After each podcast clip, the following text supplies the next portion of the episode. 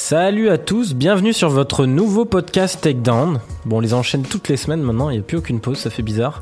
Euh, même si la semaine prochaine, j'ai commencé à me tâter, je sais pas si vous, ce que vous en pensez, messieurs, vu l'event. Est-ce qu'on en fait un ou pas? On a prévu que oui.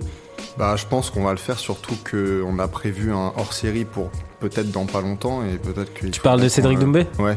Ouais, Cédric Doumbé, je sais pas si on pourra le faire venir dès la semaine prochaine, c'est dommage d'ailleurs. Ça aurait été parfait, je me suis Ouais, dit ça, c'est période creuse. Donc on enchaîne quand même, on trouvera des choses à dire, c'est aussi ceux-là qui sont marrants. Euh, cette semaine ça va, on a encore quelques trucs, euh, notamment le débrief de cette UFC Denver, euh, plutôt sympathique, où il y a eu quelques belles choses, surtout le main event. Euh, deux, trois news, une preview rapide du coup de cet event à Buenos Aires, avec Étienne Darro. Bonjour à tous. Et aujourd'hui, vous voyez, je suis venu avec un sweat euh, Texas. J'ai fait attention Les gens à qui ce nous regardent pas sur trop de YouTube, Texans, euh, sur cette carte et surtout qu'il n'y ait pas des, des ennemis du Texas, donc par exemple l'Oklahoma ou le Kansas. Donc normalement, euh, c'est bon. de ce Parce qu'on résume rapidement, Étienne s'était fait un peu troller pour son pull Notre-Dame au symbole un peu celtique qui faisait penser euh, au fait qu'il puisse être supporter éventuellement de Conor McGregor, Mais ce qui n'est pas du hein. tout son cas. Et du coup, Robin Rigaud aussi. Ouais, bah moi je, je, je pense ne, ne blesser ni ne vexer aucune communauté avec ça, donc bon. Sauf toutes les marques qui ne sponsorisent pas, à part celle-là. C'est vrai, c'est vrai. Bah non, non, bah mais plus Tu fais de la pub sans le savoir. On mettra un gros, tu sais, pendant tout le long du truc, on floutera, on mettra un gros bandeau noir, c'est nos monteurs qui vont être contents. Donc voilà, c'est parti pour ce nouveau podcast Takedown. It's time! Take this! Hey, I'm not surprised, motherfucker. Et on commence tout de suite avec le débrief de l'UFC Denver. Et, et bah, on va surtout dire pas mal de choses sur ce main event, messieurs. Euh, on, on se doutait que ça pourrait être un, un joli feu d'artifice quand même, hein, parce qu'avec deux combattants qui ont l'habitude de rester debout, il y a Rodriguez qu'on n'avait pas vu depuis longtemps, mais qui est toujours spectaculaire. Et pour le coup, on n'a pas été déçus. Euh, une, une énorme victoire de Yair Rodriguez. Euh, moi, je crois que j'avais jamais vu ça à la dernière seconde Au buzzer. du, du cinquième round. Voilà, au buzzer comme comme en un basket. vrai shoot au buzzer. ça. Euh, qui veut commencer sur ce magnifique buzzer beater, messieurs? Euh, non, mais euh, je vais commencer par dire que Yair Rodriguez, déjà, je l'ai trouvé beaucoup moins aérien que d'habitude, plus pragmatique. Euh, et du coup, je l'ai trouvé aussi, par exemple, plus solide en défense de lutte, tu vois. plus craintif. On a, on a vu que le combat contre Frankie Edgar avait laissé des traces hein, quand même. hein. Parce que moi je l'ai trouvé assez Ouais, sur ouais, le ouais. recul quoi. Ouais. Ouais, il peut peut-être se permettre d'être aérien, comme Etienne dit, sur des combats contre Caceres ou un BJ Penn qui est en fin de carrière. Mais il a peut-être du coup remarqué, enfin, justement, les traces du combat contre Frankie Edgar sont peut-être là en disant s'il est trop créatif. Parce qu'il y a un prix aussi à être créatif, c'est que tu tentes des choses où t'es pas forcément sur la défensive. Donc euh, je pense que ça aussi c'est encore dans sa tête. Hmm. Mais euh, je sais pas, moi j'arrive pas à regarder ce combat autre qu'un crève-cœur. Même si enfin tout le monde apprécie le, chaos et moi aussi il est, il est incroyable. hein. Mais pour moi c'est un crève-cœur de ouf. Enfin, si euh, si le Korean Zombie s'était pas lancé là-dedans, il a une victoire qui lui tendait les bras. Ouais. Et c'est juste le Bah, fait que Mais je voudrais peut-être revenir un peu en, en- en amont. Hier, j'étais un peu malade, donc je sais pas si ça a influé sur mon, sur mon avis du, du combat, mais j'ai trouvé qu'il a commencé un peu sur un faux rythme, comme on dit en foot, un rythme un peu lent. Et à partir du deuxième round, c'est vraiment le Korean Zombie, il est, il est coutumier du fait qu'il emballe euh, vraiment le combat. On sent qu'il prend l'avantage même un peu dans les derniers rounds. Et puis effectivement, alors que le combat est déjà euh, terminé, enfin quasiment, en tout cas les deux hommes ont l'air... euh, Ouais, vois, rien que dans leur peu- manière de- d'approcher les dernières secondes, tu te dis c'était au revoir quoi. Euh, voilà, donc c'était terminé. Et là, il se lance dans un dernier barreau d'honneur. Et pour rencontrer le coup de, de, euh, de Rodriguez euh, en contre. Alors j'ai vu des gens qui ont dit oui, c'est un coup chanceux. Non. euh, non, Impossible. c'est un coup heureux. Parce qu'effectivement, le contre était bien placé, mais Il le tente, en fait, Voilà, hein. il s'attendait sans doute pas à ce que ce soit aussi dévastateur. Donc c'est un coup heureux, mais c'est pas un coup chanceux.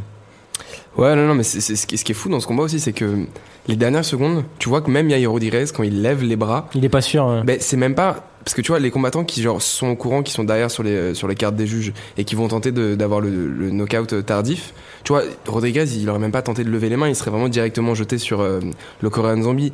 Là, tu sens que c'est juste, il dit, bah écoute, le main event était fou, j'ai peut-être perdu, mais c'est un combat mythique, enfin, mythique, c'est un très très bon combat. en plus, il était au bout du année. bout, on l'a vu Voilà. hein, dans l'état dans lequel tu il vois, était au il sol. lève les bras en mode genre bah voilà on l'a fait enfin plus limite pour parler au public en disant c'était un combat incroyable mais à aucun moment c'est une provocation pour essayer d'amener le Korean Zombie à se jeter et après placer un compte tu vois c'est juste au final jusqu'au bout c'est vraiment euh, heureux effectivement pas chanceux parce que c'est vraiment un compte qui veut envoyer et euh, c'est potentiellement pour l'anniversaire enfin pour les 25 ans de l'UFC l'un des meilleurs KO qu'on a qu'on a jamais vu Bah, late KO, c'est vrai que c'est toujours assez cool à voir. Ouais. Quand t'as eu un combat comme ça contre deux mecs qui sont quand même intéressants à voir combattre, qui a été aussi serré, même si effectivement je suis d'accord, le Korean Zombie a clairement déroulé progressivement et on savait que c'était lui qui allait gagner. Quand t'as une belle bataille comme ça, Enfin, je- moi, je m'étais dit, bon, bah, le combat, il est déjà cool, quoi. Je veux dire, euh, tu pouvais pas avoir un main clairement. event euh, et, et ça se Bah, finit moi, j'allais dire pour les 25 ans de, de l'UFC, c'était une, ba- une belle bataille de tranchées. Bon, ça, c'est plus un clin d'œil à hier, le, le 11 novembre. Et, euh, et puis surtout, euh, peut-être qu'on l'a toujours pas dit, mais c'était sans doute le chaos de l'année. Là, je vois pas ce qui pourrait battre un chaos au buzzer après une guerre comme celle-là. Derrick Lewis. Ouais, mais avec comment dire, mais tu vois, avec lui, autant de- d'intensité dramatique. C'est vrai. pas Et puis, et puis, un de- geste aussi rare aussi. Ouais, et puis Un On- geste on aussi n'a jamais vu un coup de Lewis, c'est pas au buzzer. Et Lewis, c'est juste un 1-2 simple. C'est juste le fait qu'il était le semi-KO Mais c'est pendant vrai deux rounds. c'était pas mal.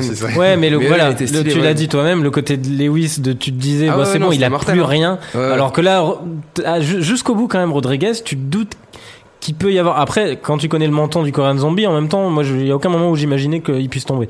Mais, mais, mais tu te doutes qu'il peut y avoir vraiment un coup qui tape, quoi. Euh, Mais au, au début, j'avais même pensé qu'il avait cogné en fait l'épaule euh, de. C'est vrai qu'en pleine vitesse, on le voit pas du tout. Ouais, non, Et c'est que ouf. du coup, je pensais que c'était vraiment un accident. Mais en fait, on se rend compte Ah, il avec traverse le le, menton. replay que c'est ouais que c'est vraiment un coup de coude parfaitement euh, placé. Quoi. Et vous avez vu la, la photo des deux combattants après le. À l'hôpital C'est la classique, on Ah a non, souvent l'habitude de le voir après des belles guerres. Vraiment, euh, les photos, tu vois les, les tranches qu'ils ont, Ouais. putain, ils ont vraiment pris Mm. cher. hein. Bah, c'est- c'est c'est peut-être l'une des photos les plus iconiques depuis celle de Jones et Gustafsson. Ouais, après exactement. combat. Il y avait euh, McDonald et Lawler aussi. Ah ouais, difficile de réaliser. là, pour le coup, moi, ça me faisait vraiment. C'était même pas la tronche de McDonald's, c'était la lèvre la de lèvre. Ouais. faisait- bah là, euh, Korean Zombie avait la lèvre Oui, bien, bien mais pas, hein. pas de la même façon, hein, parce Non. que je me souviens que Mais Lawler c'était vraiment, il y pas de avait démarcation. hein. ouais, il y avait un, jusque là, je il y pense. avait une fente. Ah tu voyais sa gencive tranquillou, tu sais. On Ah, reparlera de Lawler tout à l'heure d'ailleurs, euh, qui, qui Ouais. va affronter notre ami Ben Askren.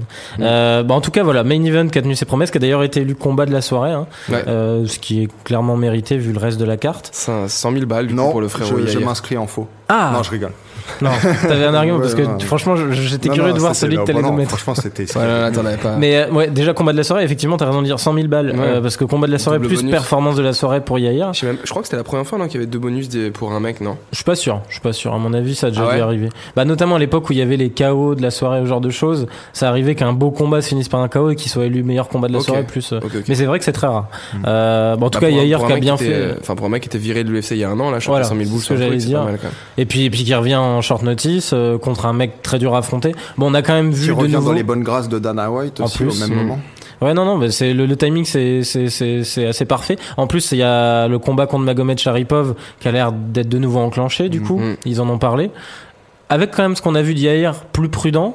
Euh, moi, je serais très curieux de le voir hein, contre Magomed Sharipov. Ouais. Je l'aurais plutôt donné sans trop hésiter, sans trop hésiter, euh, la liaison horrible, euh, à Magomed Sharipov. Mais euh, mais là, je sais pas. Moi, je- moi, il m'a quand même impressionné. Euh, ouais, ouais, je l'ai trouvé, c'est vrai, impressionnant. ouais. Puis comme tu disais, plus pragmatique. Euh, c'est une chose que tu peux reprocher souvent à ces strikers un peu géniaux et inattendus. C'est qu'il y a un moment où il faut savoir aussi avoir une approche. euh, Mais justement, j'ai un peu peur que contre un mec comme Magomed Sharipov, il, euh, voilà, il repasse en, en mode. euh, Et puis si, berserker. Ma- si Zabit l'amène au sol, euh, Ouais, c'est ça le problème. Ouais, parce que Rodriguez Parce il tient la baraque de manière un peu Mais créative, après, mais, euh, euh, faut quand même me dire que le Korean Zombie, bah, non seulement il est ceinture noire euh, de vrai. judo, mais en plus, je veux dire, c'est quand même un bon lutteur, plutôt un bon lutteur en tout cas, et il a réussi à l'amener, il me semble, aucune fois au sol. non, il a essayé pourtant. ouais. Ouais, il a essayé pas mal. Ouais. Euh, pour le Korean Zombie, euh, du coup, bah, je pense que vous allez me dire Magomed Sharipov pour euh, Yair, donc pas trop besoin de vous demander. Euh, mais pour le Korean Zombie, vous aimeriez le voir contre qui? Parce que finalement, il est pas si vieux, on l'a oublié un peu vu qu'il a été absent deux ans. Moi, je trouve que sur ce combat, il a quand même prouvé que euh, dans la Ouais. catégorie, il pouvait rivaliser avec certains des top top. Alors, je te dirais, je te donnerais bien euh, certains noms. Le problème, c'est qu'on connaît un peu les Coréens en UFC. En fait, euh, j'ai bien peur C'est très le aléatoire. Bah, c'est ça, j'ai bien peur que le Coréen Superboy, on l'a pas, euh, on l'a pas revu euh, depuis, euh, je sais pas, maintenant au moins un an, un an et demi. Mais après aussi, il avait enchaîné pas mal de, de grosses défaites de Choi. Alors oui, mais que- tu sais qu'il combattait quasiment une fois par an malgré tout. hein. Mais il est pas a parti au service militaire surtout Non, non, toujours pas, toujours pas, mais C'est prévu. tard, ouais. donc du coup, euh, voilà. Euh, donc du coup, j'ai peur que le que Chang Sun Jung, on le revoit pas avant euh, très longtemps. Ouais, je l'ai, je l'ai bien fait. Mais, euh, ouais, toi- mais- Je- et sinon, contre qui vous aimeriez le voir, même si on a peur de pas le revoir Bah, d'ici Par exemple, moi j'ai vu là que Chad Mendes, son prochain combat était annoncé contre un mec que je connais pas. Hmm. Et du coup, j'aurais préféré une affiche contre. Attends, euh, et contre qui déjà il a été annoncé? Je sais pas, mais c'est c'est pour une carte avant la fin de l'année, il me semble. Si, C'est pas- un mec qui est un peu connu quand même, je crois, de la KT. Ouais, je suis pas sûr, tu vois. Si, c'est contre. Her- C'est pas contre Hernandez? Non, mais non. Ah non. Non, non, Hernandez, Non, non, il est non, en non. 155 en plus. 155 pounds. Bah, Mendes. Tu ah oui, Mendes, Alex raison. Hernandez. Ouais, mais t'as raison, Mendes, Ouais, il du, est en non, du, du coup, je sais pas trop. Peut-être, enfin, Mendes, t'as des mecs comme Moicano qui montent, mais je crois que Moicano, de toute façon, il est trop haut dans les rankings. Ah oui, c'est Volkanovski, euh, Euh, Mendes. Ah oui, il va le démonter. Ça va pas être- Ouais, Volkanovski, il a l'air un peu, euh, il est, il est costaud quand même. Mais oui, euh, normalement Mendes devrait. Non, s'en- il continue à le faire remonter de nouveau. Je sais pas, fait. chez les plumes, t'as qui? T'as Qatar qui peut être intéressant? Ouais, Calvin Qatar, pourquoi pas? J'ouvre mon, mon. Attends, dans la tête, je l'ai par cœur, le, le- le- tu le sais bien. Euh, non, mais un Swanson ou Stephens. Moi, j'aimerais bien Ouais. le voir. euh, Swanson, Bah écoute, écoutez, moi je vais vous dire euh, quelque chose. Ah, Korean on Korean crime. Ah non, Do Choi Euh, Do Ah Choi contre Chan Sung Jung. Ça pourrait être sais. Bah, il, le, il pourrait le faire en, en main event d'une carte asiatique en plus. Ce serait génial ça. Ah Ouais. putain, ce serait stylé. Puis ça serait un beau feu d'artifice, ouais, c'est clair. Euh, donc voilà, on verra pour la suite, mais en tout cas, ça nous a offert un, un combat plutôt sympa finalement. Je me dis qu'un combat contre Frankie Edgar aurait pas été plus sympa, je pense. Euh, parce que Je Edgar, pense que aurait- Frankie Edgar était trop au-dessus. ouais, je pense en fait que non, Ouais, enfin, c'est vrai, il ouais, et puis aurait aurait- été beaucoup contrôlé. Plus raisonnable, il contrôlé. aurait contrôlé, ça aurait Mm. été chiant. Bah, il aurait Euh, fait une Frankie Edgar, ça il touche, il s'en va, toujours très explosif. Et, euh, Mm. Donc, euh, donc euh, finalement, euh, pas déçu qu'il y ait eu ce combat-là. Le co-main event, messieurs, entre Donald Cerrone et Mike Perry. Euh, bon bah, moi j'ai quand même été un peu déçu parce que Mike Perry c'est toujours pareil, surexcité toute la semaine. T'imagines la boule de nerfs qui va exploser le jour Ouais. du combat. Tu veux voir un peu, bah c'est mon expression du, du jour apparemment feu d'artifice, mais tu veux voir un- une pluie de coups et tout. Puis bah là euh, très raisonnable, un peu sur l'attente en permanence et résultat il se fait cueillir dès qu'il s'est fait. C'est lui en plus qui amène au sol, je crois, Cowboy Ouais. Cerrone. Ouais, ouais, en Et derrière, euh, il se Mike- fait retourner. Mike Perry, c'est triste un peu parce qu'il il a quand même l'un des meilleurs highlights du game avec son coup de coude en sortie de clinch contre Jake Ellenberger. qui, ouais, ouais, Voilà, ouais. tu vois, c'était contre un mec qui était déjà fini. Et c'est dommage parce qu'il a pas le, il a pas le trash talk ni la, ni l'attitude pour assumer, enfin, il a pas les skills, pardon, pour assumer son trash talk et son attitude. Et je trouve ça dommage parce que c'est vraiment un personnage qui fait, fait- qui fait vendre, qui pourrait faire vendre beaucoup plus. Mais le problème, Bah, qui que- continue d'ailleurs à faire vendre malgré les défaites, mais il y a un moment où va peut-être falloir essayer de gagner un peu mais plus. tu vois, quoi. on l'a vu, je crois que c'était à l'UFC Orlando, il a pas genre le talent pour assumer même ses émotions dans la cage. Moi, je reviens toujours au combat contre Griffin. Il suffit, Mike Perry, il suffit d'un mec qui a une bonne allonge et un bon jab pour le tenir en respect pour que ça annihile toutes les qualités de Mike Perry, tu vois. Mais pour le coup, à Orlando, je mettrais, c'est vrai, mais je mettrais aussi ça sur le coup de, comme tu l'as dit, la gestion Ouais, de l'émotion. Il est pas du tout rentré dans son combat. Mais là, en même temps, de nouveau, il est pas vraiment rentré dans son combat. Ouais. Mais alors, qu'est-ce qu'il y avait justement euh, dans ses précédents combats et qui avait causé sa perte et qui est revenu cette semaine? Et qui a fait Ah. que je n'aurais jamais dû parier Ah, tu euh, m'en as parlé lui. tout à l'heure en plus. Eh bien, c'est donc son, son ex euh, qui s'était aussi improvisé sa coach et sa et euh, voilà, elle le, elle le motivait et on n'entendait qu'elle dans toute l'arène. Et elle est revenue cette semaine. Et si j'avais su ça, bah, j'aurais parié Cerrone parce que j'ai quand même perdu un point dans, dans l'affaire. Heureusement, je l'ai regagné Mhm. avec le combat dont on va parler après. on fera le bilan après. Euh, mais donc, euh, donc voilà, on, on l'a dit. Perry, il progresse, mais c'est jamais, euh, expo- enfin c'est pas exponentiel en fait. c'est pas une valeur sûre, quoi, en fait. euh. Ouais, non, mais ce que je veux dire, c'est qu'il progresse, mais c'est vraiment très linéaire, c'est petit à petit, il y a vraiment euh, pas grand chose. Et face à un Cerrone qui est définitivement en perte de vitesse, parce que là, je le voyais, il était pas, était pas serein, il était pas très rapide, je l'ai pas trouvé très bon, en tout cas debout. Au sol, il est toujours aussi, aussi parfait. Et ben, euh, ça, ça ne suffit toujours pas. Alors, ce qu'il faut dire aussi à propos de Cerrone, c'est qu'il a battu euh, deux records, deux records, et Mm. pas des moindres à cette, euh, à cette UFC. Euh, le plus grand nombre de victoires en UFC, maintenant, c'est lui qui le détient avec 21 ouais. et le plus grand nombre aussi de finish avec euh, 15. 15, ouais, du Donc euh, Mhm. des records et pas des pas des moindres. Mais c'était des records où il était déjà euh, égalité en tant que premier. Ouais, avec Pour Bisping, les sans Bisping, doute. Ouais, Bisbing et euh, GSP. Et pour les finishes, il me semble que c'est Belfort et Silva avec 14 et du coup il est passé devant. Et juste pour revenir sur le finish, moi il y a un truc qui m'a assez impressionné. Enfin pas impressionné mais justement que je mettrais pas du tout au crédit de Perry, c'est que on va dire souvent les gens qui se font prendre euh, un combattant qui est au- sur le dos en full guard, qui arrive à sécuriser une armbar, c'est en, en une fraction de seconde, il se rend compte que l'autre donne son bras. Et là, ça faisait 30 secondes que Perry il était en ground and pound avec Mm. son bras droit et que le gauche était bloqué. Et, et- et c'est marrant parce que tout le même monde les tu commentateurs- tu vas te le faire prendre. Pendant euh. 30 secondes, Paul Felder au commentaire, enfin, au commentaire était en mode genre, mais faut faire attention à ce bras, tu vois, c'est pas possible. Et d'un seul coup, il y en a un qui gueule armbar, mais bien sûr armbar, tu vois. Et tu te dis, il est à côté de la cage, potentiellement à côté de son corner. Mais d'ailleurs, t'as pas vu ce qu'il a essayé Et- de faire quand il se l'est fait choper le bras? Mais il a essayé de faire un slam. La première chose qu'il essaie, c'est de le slammer. en C'est un truc de, enfin, c'est vraiment Donc un truc tu de te dis, ouais, c'est au niveau de Mais tu te dis, l'intelligence. vas-y, euh. Il a peut-être croisé Après, ça peut Cerrone. fonctionner. hein, Il y a déjà eu Non, des non, mais ce avec- que je veux dire, c'est que du coup, au niveau, enfin, tu sais que t'as ton bras là depuis le début, et du coup, la seule solution que tu trouves de Ouais. dernière minute, c'est de tenter un slam, alors que t'aurais pu l'enlever depuis longtemps ton bras. euh, Non, mais c'est, dommage. souci, quoi. Je trouve que c'est du gâchis parce qu'on nous a vendu un Mike Perry qui était beaucoup plus axé sur les fondamentaux et qui était plus intelligent Ouais, c'est c'était était pas à évident. Jackson Wink. T'es en clinch, tu fais, tu- t'es en clinch ou potentiellement tu vois que ton adversaire justement il fatigue en striking et tu sens que c'est plus le même et tu tu t'amènes les échanges au sol. Tu, tu te rends en plus quand il se fait retourner au sol quand il était en side control, il s'est fait retourner en 3 secondes par Cowboy et tu te dis au moment où genre il, il reprend une position dominante mais dégage de là tu vois. Mais tu sais Remettre en pourquoi je pense qu'il il tente de l'amener au sol? C'est parce qu'il sait que le premier round il s'est rien passé. Il se dit si je, si je score un takedown, je gagne le round. Mm. Franchement, je- ça se voit que c'est ça. Je pense, euh, je pense qu'il a, il- malgré. euh, mais il le tente tard en plus. Malgré peut-être ses moqueries pendant la semaine, je pense qu'il avait peur un peu des coups de pied euh, hauts, donc des, des high kicks, et il voulait euh, essayer de se débarrasser de Cowboy ou en tout cas de le fatiguer le plus le plus vite possible. Malgré ça, moi, je regrette en fait qu'on que ce combat ait fait qu'un seul round, parce que je trouve qu'il y avait les bons ingrédients et que ça partait euh, Pour que ça pas mal devienne pour que ça devienne un très beau combat. ouais. Ouais.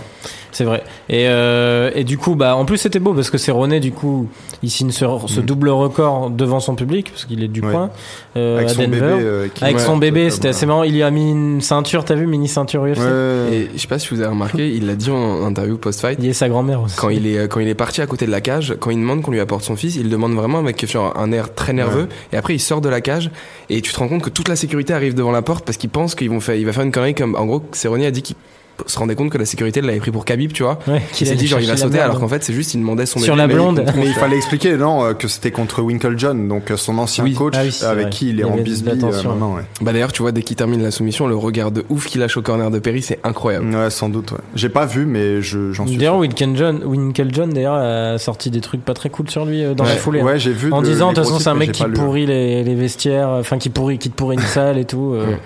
Euh. Pas très cool. Bah, on peut Euh, voir un petit aperçu du regard juste derrière moi là. Ouais, ouais, euh, l'image est belle, hein, l'image est belle. Et d'ailleurs, il a, bah, alors, il, il est, c'est quoi, il le déboîte le bras en gros? Il lui casse. Moi, je crois. Mais lui, il dit casser, mais c'est, c'était pas tu sais, en anglais, ils disent ouais. toujours break, mais, Ouais, mais break, en fait, ça peut vouloir dire euh, popper, quoi, déboîter. Ou... T'as la radio de, j'ai checké sur Twitter, t'as la radio du bras de Perry. Ah, alors. Il a l'air cassé quand même. Bah il- c'est un, c'est un os quoi. Enfin Ah ça a l'air vraiment. Ah, si, si, à la radio, alors c'est définitif. Mais ouais. D'ailleurs, il en a rigolé euh, dans la foulée sur Twitter. Euh, donc combat, voilà, plutôt sympa. Euh, on continue un peu sur cette carte, messieurs. Dommage, euh, Robin, Ouais, t'avais réussi à mettre le point là-dessus. On avait tous les deux tenté Perry. Mais j'ai Euh, été trop bien sur j'ai tenté, de rattraper deux points en une carte. Là, pour moi, le pire, c'est que si on avait gagné sur Berry, moi, j'étais sûr que Randami, elle gagnerait. Tu vois, je me disais, merde, Robin, c'est bon, il est, il est plus dans la course. Il est out. Mais malheureusement, sur Perry, je me, suis, je me suis gouré. ouais. Et ouais, et donc de Randami euh, qui Ouais, bat Raquel Pennington. Alors J'ai vite compris mon erreur. Pennington, bon, on va pas faire euh, le long feu hein, sur ce combat-là parce que c'était chiant. Mais euh, Pennington qui a même pas fait le point, hein. elle a fait euh, 138 pounds apparemment. Euh, voilà, donc en plus elle reverse une petite partie de son salaire Mm. à, à De Randami et qui s'est fait maîtriser en striking sans réussir jamais à l'amener euh, au sol, euh, moins puissante au clinch. Bah, C'est-à-dire que moi, j'ai eu exactement la même impression que j'ai eu avec Nunes, même si c'était moins dévastateur pour elle. Bah, c'est qu'elle elle appartenait pas à cette catégorie-là. En tout cas, elle était pas, elle jouait pas dans la même cour qu'une Jermaine de Randami. Quoi. Hmm. Bah, Pennington, ouais, c'est marrant, ça a été fulgurant, mais là. euh, c'est un, bon petit point de perdu. Voilà. C'est- Non mais je lui donne pas grande chance de remonter vers la title shot Non. et ce genre de choses. On avait vu qu'elle le méritait pas et là ça s'est confirmé. Malgré même les motivations de Tessia Torres, donc sa, sa petite amie euh, dans, dans son coin. Ah je savais pas que c'était sa petite amie. Ok. Et euh... Tessia Torres a été, je crois, avec des hommes pendant longtemps et pour euh, Raquel Pennington, elle a, elle a changé, elle a tourné kazakh. Ok, bah, va- va- va. Belle expression, fallait la placer celle-là. Et, euh, et du coup, euh, de Randami, contre qui l'avoir euh, pour la suite Pour moi, elle fait quand même partie du top de la catégorie, même si elle n'a pas été euh, marquante là contre Pennington. Moi, j'aimerais bien voir une revanche contre Holm pour décider de qui dire, affronterait derrière la celle qui gagne entre Nunes et après Nunes, elle monte, c'est ça pour Ouais, la elle Cyborg. monte, ouais. Euh, donc euh, ouais, après elle redescendra, j'imagine. Mais pff, Ça va dépendre de, de la victoire ou de la défaite, j'imagine. ouais, mais après Nunes, même si elle gagne, j'imagine pas rester dans les. Bah, tu sais ce qu'ils font maintenant ils, Featherweight. ils, ils arrivent pas à imaginer en tout cas leur champion défendre dans deux catégories. Donc je la vois. euh, qui lui enlève la ceinture. Ouais, ou en dire, tout cas ouais. qu'elle qu'elle Bah, de Randami, du coup, pourrait peut-être se dans laisser tenter, euh. vacante une l'une ou l'autre. T'imagines de Randami, elle se retrouverait, ça se trouve, avec un title shot contre Holm et elle gagnerait une double ceinture, ça ferait Mais- tâche. Hein, dans la liste des doubles même- ceintures. C'est quand même le moment de dire que pour moi, je trouve qu'ils l'ont assez maltraité euh, cette fille-là, l'UFC. De Randami Ouais, de Ouais. Randami. Bon, alors c'est vrai qu'elle a, elle a joué un peu euh, des, des. J'ai l'impression qu'elle a bien esquivé Cyborg quand même. Ouais, mais euh, il y a un peu des raisons quand même. Euh, On va pas rentrer dans des détails euh, bizarres, mais je veux dire, euh, il y a des raisons de Tu parles vouloir. de Lusada Voilà, par exemple. Non, je croyais juste parce qu'elle avait peur. Non, mais ça avait, enfin, raison ou pas raison, euh, il y a un moment De champion, non, mais ce que je veux dire, c'est que de. Randami, on voit qu'elle est quand même, euh, elle est, elle est clean, quoi, comme athlète. On le voit, enfin ça a l'air assez Mhm. évident. Euh, quand tu vas face à Cyborg, en plus avec son histoire et on sait qu'elle a été contrôlée positive et, et tout, et pas pas qu'une seule fois d'ailleurs, euh, c'est sûr qu'il y a des raisons quand même de vouloir. euh, Ça peut vite terminer des carrières, quoi. de ouais. se méfier. Euh, donc voilà, on verra pour la suite pour Durandamy. En tout cas, elle a, ouais, elle a un peu renvoyé Raquel Pennington dans le fin fond du classement. Benil Dariush contre Thiago Moises. Bon, pff, euh, là, clairement, on va juste citer la victoire de Dariush. Peut-être juste la, la- la carte des juges, parce que Voilà. c'est quand même. euh, 30-25 x 2 et 30-26. En fait, moi, au début, je voulais, je voulais qu'on parle de ces combats-là parce que j'avais pas encore vu le combat. Je l'ai regardé depuis. Parce que 30-25, je me suis dit, il a dû lui mettre cher. Et en fait, c'est un ennui contrôle, mortel. Mm. C'est un, donc, je l'ai déjà dit à Robin, mais moi, je voulais quand même le citer parce que c'est exactement la même manière dont Benil Dariush m'a infligé, m'a infligé ma toute première défaite sur UFC 3 dans ma carrière. Il a stoppé euh, la route de Milan Lebas euh, dans cette superbe carrière en, appelé, en m'amenant au sol tu t'es appelé Milan Loba ou t'as Ouais, trouvé un. mais par contre, je Ah me suis mis un look à la Cup Swanson. euh, je crois que je l'avais déjà dit. Mais, euh, mais pareil, il m'avait maîtrisé au sol pendant trois rounds, de chiant comme la pluie, où il se passe rien et où t'es juste épuisé. Donc j'imagine que c'est ce qu'a ressenti ce pauvre Thiago Moises. C'était ses débuts à l'UFC d'ailleurs. Moi, je trouvais ça. Enfin, voilà, faut, faut, relativiser, mais j'ai trouvé ce combat intéressant dans le sens où je Tu parles de celui entre Milan Leba et ou- celui de ces week-ends où tu te dis, je pense que pour moi, les athlètes, quand t'as un certain niveau, il faut être aussi capable de sortir des performances Oui, comme oui, ça. Non, mais c'est clair. hein. Et je trouve que c'est, enfin, quand tu compares ça au foot, t'as des équipes qui savent très bien qu'il faut gagner 1-0 verrouillé. Ça, C'est simple, hein, tu vois. Tu il- parles de Saint-Etienne Non, non, non, non, non, ça- non, non, non. Parce que Romain est fan de la SSE. Saint-Etienne on sort une très belle saison cette année. Je suis assez Moi heureux. aussi, je parle mais- de- Bah, d'ailleurs, par défaut, moi. je devrais pas chambrer, je suis pour Reims et on s'est pris la feuille Là, ce on, week-end. on va dire que genre, je pense qu'il faut, euh, comme au foot, je disais par exemple une équipe comme Chelsea qui toute une saison a marqué 1-0, 1000 buts et a réussi à gagner un championnat, tu vois. Il faut Ouais, aussi qui fait taf, sortir. quoi. voilà, Après, est-ce que c'est pas la raison pour laquelle un mec comme Dariush progressera jamais énormément dans la catégorie? non, mais tu vois, Darius, il est bon quand même. hein. Mais il est bon, mais il, il est, est pas bon, flamboyant, quoi. à un moment, regarde, il prend, c'est enfin, c'est aussi un athlète, il Peut-être qu'on parle trop de ce combat-là. quand même. Ouais, d'ailleurs, vrai, ouais. c'est vrai, c'est vrai, c'est vrai, On s'attardera pas trop longtemps dessus. Non, mais c'est vrai, je vois ce que tu veux dire. Mais, mais voilà, en tout cas, Darius qui a montré qu'il y avait un écart de niveau et il n'y a pas eu photo. Macy Barber, euh, bah ça, tu voulais en parler un peu plus, euh, Étienne. T'as regardé finalement du coup parce qu'on en a ouais, parlé. j'ai- 20 Pourquoi ans, vous l'avez hein. pas vu vous Si, si, si, je l'ai regardé aussi. euh. Ah, moi, on m'a fait peur. Euh, et écoute, moi je trouve que bah, déjà j'ai été surpris par son énergie bah, dans le post-fight puisque donc elle a, elle a gagné ce combat, mais euh, même euh, son attitude euh, générale dans ce dans ce truc et son look aussi, il a quelque chose d'intéressant. Alors après c'est plus pour les d'un point de vue marketing pour les publicitaires, mais je veux dire elle a ce look de girl next door un peu qui peut te botter les fesses. Donc déjà pour toutes ces raisons, elle est intéressante pour l'UFC et bon, on voit qu'il y a encore beaucoup de travail avec elle. Je veux dire, elle a le menton en l'air, euh, on dirait Mary Poppins. Euh, mais Mary Poppins. oui, enfin, je veux dire, elle, elle est sur le ring. Là, on un est peu- sur de la référence cinématographique, The Girl Next Door, Mary Tu vois, moi, Poppins. j'aurais Ah non, J'aurais pas mais relevé. je parlais pas de The Oui, Girl Next Door, mais ouais. compris, ce Euh, chef-d'œuvre ultime. C'est valable en vrai, mais mais bref. Euh, mais ce que, ce que je veux dire, c'est qu'elle se baladait sur le dans l'octogone un peu comme une comme une fleur, quoi. Donc il y a encore ça à travailler, mais on voit qu'elle a quand même un certain potentiel et à 20 ans, euh, voilà. Elle, Ouais, est- 6 elle est combats, 6 intéressante. victoires. Elle avait signé un énorme KO en coup de coude au Dana White Mm. Contender Series. Voilà. C'est ce aussi, pour ça c'est aussi pour qu'on peut la vendre. C'est que les deux derniers highlights qu'elle a, tu vois, souvent les vidéos qu'aime bien faire l'UFC, deux petites minutes pour promouvoir un combat. Là, t'as clairement un gros, gros KO. Bah là, t'as un au massacre Dana en White, règle. hein. Et là, t'as 30 secondes de ground and pound où il y a du sang partout. Ouais, c'est hard hein, Si- d'ailleurs. si tu veux la il vendre- s'était arrêté un peu tard, moi, je Mm. trouve. Bah, euh, moi, ça me dérange toujours un peu quand je vois des femmes. Alors, ça peut paraître un peu bizarre de dire ça quand on fait ce qu'on fait, mais ce que je veux dire, ça me, ça me dérange toujours un peu de voir des femmes finir dans cet état, quoi. Mais Ouais, Jules- bah, Jules avait voir bonne- même de manière globale des combattants, moi, je trouve Non, que c'est assez hard. Jules avait une bonne théorie ce matin. Il disait que, en gros, quand t'es arbitre, est-ce que quand tu vois Jules, du une sang bonne partout, théorie. est-ce que solide Est-ce- En gros, tu, tu vois un arbitre, tu vois un combattant avec plein de sang. Et tu dois relativiser en te disant genre bon ok il a l'arcade pété c'est impressionnant mais tu sais à continuer à bouger tu vois Hmm. donc en soi tu peux pas non plus arrêter trop tôt à la première goutte de sang Non, mais c'est même- vrai qu'elle se débattait, mais, mais bon, ça reste toujours des images que j'aime pas voir. Mais moi. non, non, non, mais si vous regardez bien aussi, euh, Cypher, donc c'était Cypher, Ouais, son, ouais, adversaire, euh, entre les deux Anna rounds, dans, dans son dans son coin, elle était déjà plus là en fait. Elle savait que c'était trop euh, pour elle, trop hard, comme tu dirais.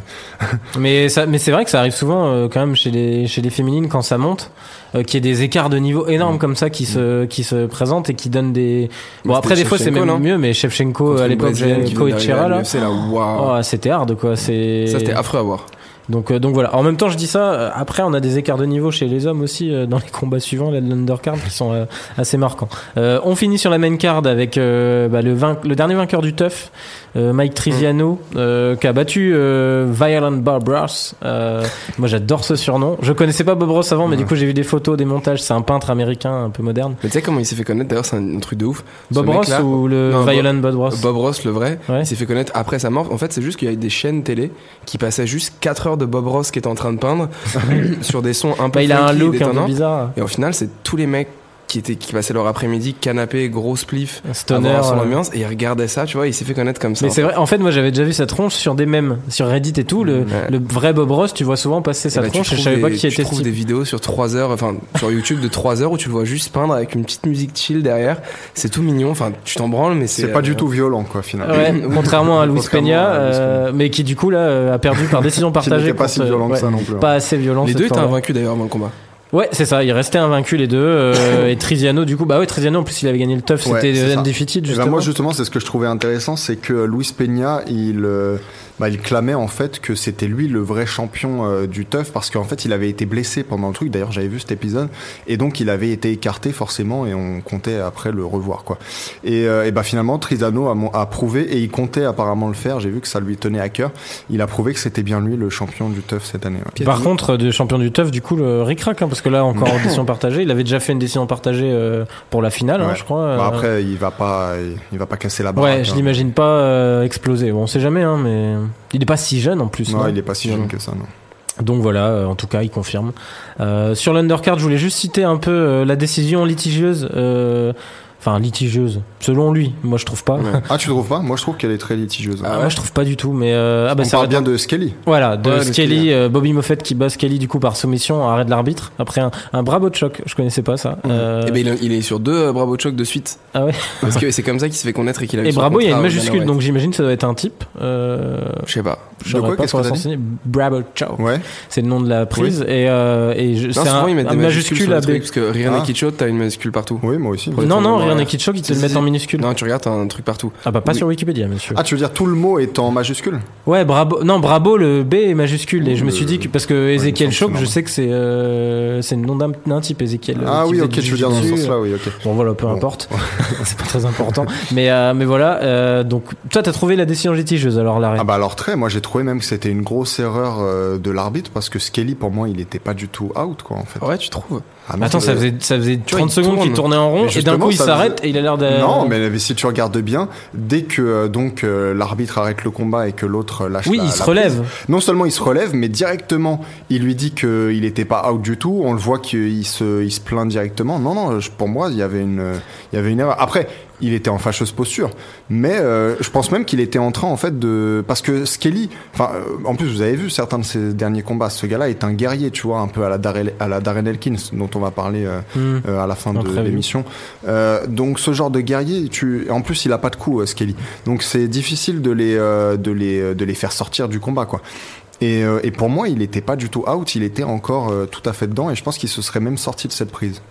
Ouais, non, non, moi en vrai, je, après c'est difficile, tu vois, de juger à la réaction des combattants parce que je sais pas si t'as vu, en undercard aussi, t'as, comment il s'appelle le nouvel arrivant de l'UFC là, celui qui a été signé au, Devante Smith? Devante Smith, l'adversaire de Smith. Ouais, après, là, il euh, repousse l'arbitre. Ouais, mais c'est pas pareil quand même parce tu que vois- Rosa, il- tu Non, vois que c'est du réflexe de mec. Ouais. out, Ouais, mais quoi. après, au moment où il y a garde l'arbitre en mode pourquoi tu m'as arrêté, il se relève et il se prend la cage dans la gueule parce qu'il Moi- essaye de partir. Moi, plus que Rosa, où pour le coup, tu vois que c'est juste euh, le truc de la dernière chance. Ouais. C'est, je saurais plus dire le nom, donc euh, ça va pas être très pertinent comme argument. Mais il y a, il y a pas, non, mais il y a pas longtemps, je me souviens vraiment d'un combat comme ça où le mec s'arrête complètement, attend. Et l'arbitre arrête du coup parce qu'il Ah. se dit qu'il est out complet et le mec lui même a expliqué en interview après euh, j'étais en train de reprendre mes esprits nanana, là je trouve que ça dégage ça parce qu'on voit qu'il tente justement en tournant de se dégager et, et derrière, il s'arrête complètement d'un coup. Et il y a vraiment, regarde, franchement, le zoom sur sa gueule. Il a l'air de- d'un peu commencer. euh, sauf que vu que l'arbitre secondes- arrête très vite, Mais il est pas où il frise en fait. C'est les deux dernières secondes avant que l'arbitre arrive et ça frise. Tu vois sa gueule, genre il y a plus de. Ouais, mais non, je pense justement qu'il était en train de préparer son, son prochain C'est mouvement. en c'est fait. possible, mais Donc, je dis pas euh, que c'est pas possible. Et Mais d'ailleurs, il- il moi, je, je me souviens pas que son visage ait été particulièrement rouge à ce moment-là. Non, pas ou- rouge, tu vois, mais mais il a les yeux quand même euh, qui partent. hein. C'est Ouais, ça. bah après, t'as un sacré euh, téléviseur, toi, parce que moi, mon zoom ne me permet pas de faire ça. euh, Bah, il- il fait c'est l'impression que j'ai eue, en tout Il cas. fait appel pour, sur la décision pour arriver à tourner ça en no contest et faire un rematch. Ah ouais. En gros, c'est Bah, le meilleur, la meilleure solution serait un rematch, mais Ouais. après c'est vrai que, mais je sais pas, l'impression moi sur le moment ça m'a pas choqué, c'est quand lui s'est levé en fait que je me suis dit ah peut-être. Euh, alors je sais pas si j'ai été choqué, mais en tout cas j'ai trouvé que c'était une, une erreur de l'arbitre. Donc euh, on verra en tout cas la suite de ça, ça n'a pas encore été décidé. Bon on sait que généralement euh, c'est pas mis en no contest hein, pour autant. Euh, Lui, non. il va faire appel, donc euh, bon. Oui, mais on a quasiment jamais vu non. Non, mais par contre, oui, des, effectivement. des arbitres ah, désavoués. il Rarement, mais c'est déjà arrivé. C'est ouais, déjà c'est arrivé, déjà ouais. arrivé, ouais. Mais, mais par contre, on pourrait bien voir le, le rematch. Ouais, parce au que je moins, suis pas ça sûr que Oui, oui, l'UFC soit, soit satisfait de, cette, de ce résultat. Et sur, sur cette undercard, il y a aussi eu euh, Davy Ramos, je voulais en parler rapidement, jusqu'à a soumis euh, John Gunter euh, bah, Premier round. Premier round euh, Très facilement. ouais, 30 Vraiment, vraiment facilement, c'était impressionnant. Euh, bon, lui, lui, il est champion du monde en fait de, Ouais. de Jiu-Jitsu hein, Mhm. euh, en 2015. Ouais, c'est un plutôt ah, ouais, vu, ouais. franchement, il est sur trois euh, soumissions, euh, bah, les mêmes, un rear naked choke à chaque fois. Et la facilité là, c'est bah, C'est dommage parce que Gunter, il a un look avec sa stache mou là. euh, Ah, alors Gun- Gunter, il était, figure-toi, dans la même saison de Tough que les deux autres là, et lui c'était le plus mauvais des combattants du Tough. Par, Par contre, contre- il a une bonne personnalité, c'est ce qui l'a amené là, mais je- il a pas le niveau. Par contre, c'est marrant, euh, enfin, anecdote, pas une anecdote, mais le Devante Smith dont on va parler après, il a qu'une défaite en carrière, c'est contre Gunter. Oui, oui, Dans une vieille ça. organisation pourrie, euh, il y a genre euh, trois ans, euh, il a perdu contre ce gars-là. Mais bon, en tout cas, ouais, Gunter, à part son look et son espèce de catogan Ouais. bizarre là, euh, C'était vraiment. Non, son mulet, mulet, son mulet, mulet, pardon. ouais. Pour le coup, la phrase préférée de Cormier, là, euh, There's levels to this game, là, là, tu le vois de ouf. Ah ouais, l'impression ouais. que c'est. Puis il a pas, il a pas cherché à comprendre Ramos. Ah ouais, non, non, non. C'était impressionnant. En 30 secondes, il avait son dos. 15 secondes après, il avait sécurisé euh, l'étranglement et ça a tapé dans la foulée. C'était ouf. Est-ce que lui, du coup, les gars, on peut imaginer un. Bon, il est pas tout jeune, du coup, il a 32 ans, mais il a pas une longue carrière de MMA, il est qu'à 9 combats, un truc Ouais, comme ça, je 32, crois. 32, ça va encore. hein. Euh, ouais, bah c'est surtout quand t'as pas combattu beaucoup. Euh, Est-ce qu'on peut imaginer un truc chez les lightweight Après, c'est une catégorie quand même dense, mais Bah, surtout dès qu'il va se trouver face à quelqu'un qui peut stopper ses, ses tentatives Oui. de takedown, à mon avis, il va être vraiment dans la merde. debout, il est pas en plus. euh, Je Mais crois bon, qu'il a il- déjà perdu par KO. hein. Voilà, mais par contre, il a l'air vitaminé comme tous les, les Brésiliens en général, donc je pense Ah non, il a que perdu que par décision. Sur un, ou un punch ou quoi, il peut, il peut faire euh, la différence peut-être. Après, l'expérience aussi a prouvé que les combattants unidimensionnels, tant que c'était les mecs qui étaient forts au sol, ça pouvait encore marcher. Ça peut lui ouvrir les portes d'un top 15 ou une connerie comme ça. Ce sera pas, ce sera pas sensationnel, bien évidemment. Bah, après. surtout une perf comme ça, en tout mais cas. euh, il peut, non, non, il peut, il peut espérer de, de meilleures affiches. Moi, j'aimerais bien qu'il le mette contre un limite top 15 là pour juste confirmer ou pas, quoi. Mais au moins, tu serais fixé sur est-ce qu'il tient la route. Euh, et Devante Smith, du coup, euh, dont je parlais là, qui avait perdu à l'époque contre ce, ce, ce moustachu de Gunter, euh, qui a battu Erosa. Alors là, euh, pareil, hein, au 46 niveau de. secondes, je crois. Ouais, Ouais, exactement. 46 Et puis au niveau de la différence de niveau, ça s'est tellement senti Mm, vite euh, le, le- le- sur l'espèce de contre qu'il lui met. Oh, je trouve que ça, impressionnant. reste- ça restera les KO les plus stylés de l'histoire de tout ce qui est boxe et MMA, c'est les 1-2. Bras avant, bras arrière, pour moi c'est simple, c'est efficace, Mm. c'est- joli. Surtout en contre. Ouais, voilà, ça fait des beaux highlights et. euh, Vous y croyez, vous Et Rosa, c'est un autre mec hein, en réalité qui était d'ailleurs un ancien du, de du Ultimate Fighter, mais une autre saison, et qui n'avait déjà pas le niveau à cette époque-là. Il a fait quelques combats hors de l'UFC et il a toujours pas le, le niveau. Ouais, bah là, il y reviendra pas, à mon avis. mais, euh, mais Smith, euh, à voir, hein, quand même, Ouais. parce qu'il avait déjà impressionné au Contender Series, il a que 25 ans en plus. Mm. Euh, donc voilà, à part avoir perdu contre Gunter, euh, gros, gros, gros bilan. Voilà pour cette carte, du coup, messieurs. On passe donc aux news euh, et on va enchaîner bah, de nouveau sur un petit débrief de, de combat qui, clairement, moi, était le combat qui m'intéressait le plus du week-end. Ouais. Plus c'était peut-être même aussi le vrai combat de la soirée. Voilà. Bon, après les deux étaient Rodriguez, Korean Zombie, et celui-là était parfait les deux. Alexander Usyk contre Tony Bellew du coup euh, on- ah non on avait ouais, on avait pas on avait parlé Non, rapidement la ouais. semaine dernière mais on n'avait pas fait de pronos spécifique De toute façon, j'aurais perdu. et ouais c'est moi j'y ai repensé moi j'aurais j'étais gagné déçu ouais, parce que j'aurais mais gagné moi j'aurais dit si Usyk j'aimais les deux. ouais. donc ça aurait permis de te décaler un peu plus là Mais lui, dire, il euh, veut pas me lâcher le slip là. À chaque fois, il me suit. Non mais ah, je suis désolé hein, entre experts on se comprend ah, le pire ce qui me rend le plus fou c'est quand même que ça soit sur euh, sur cette fameuse décision euh, de de, de... c'était Canelo Ah, Canelo, euh, Que Ouais. tu- après maintenant tu m'avais pris un autre non, point mais sur, sur, euh, euh, Borg Benavidez auquel auquel Ah, on n'a je pas eu le pas droit. suivi. euh, tu m'avais pas suivi. Et là, on aurait pu. Ah, mais bon, ap- d'après ce que D'ailleurs, j'ai Perry- senti que j'étais pas serein et que j'étais soulagé quand le combat était annulé. Oui, mais bah, figure-toi que d'après Perry, Borg euh, n'était pas malade, mais il avait peur de Benavidez. Alors, on sait pas ce que Perry sait. Alors- Mais D'ailleurs, c'est marrant parce que Perry, il balance sur les propres types qui sont actuellement dans son camp. Donc, euh, combien de temps il va y rester.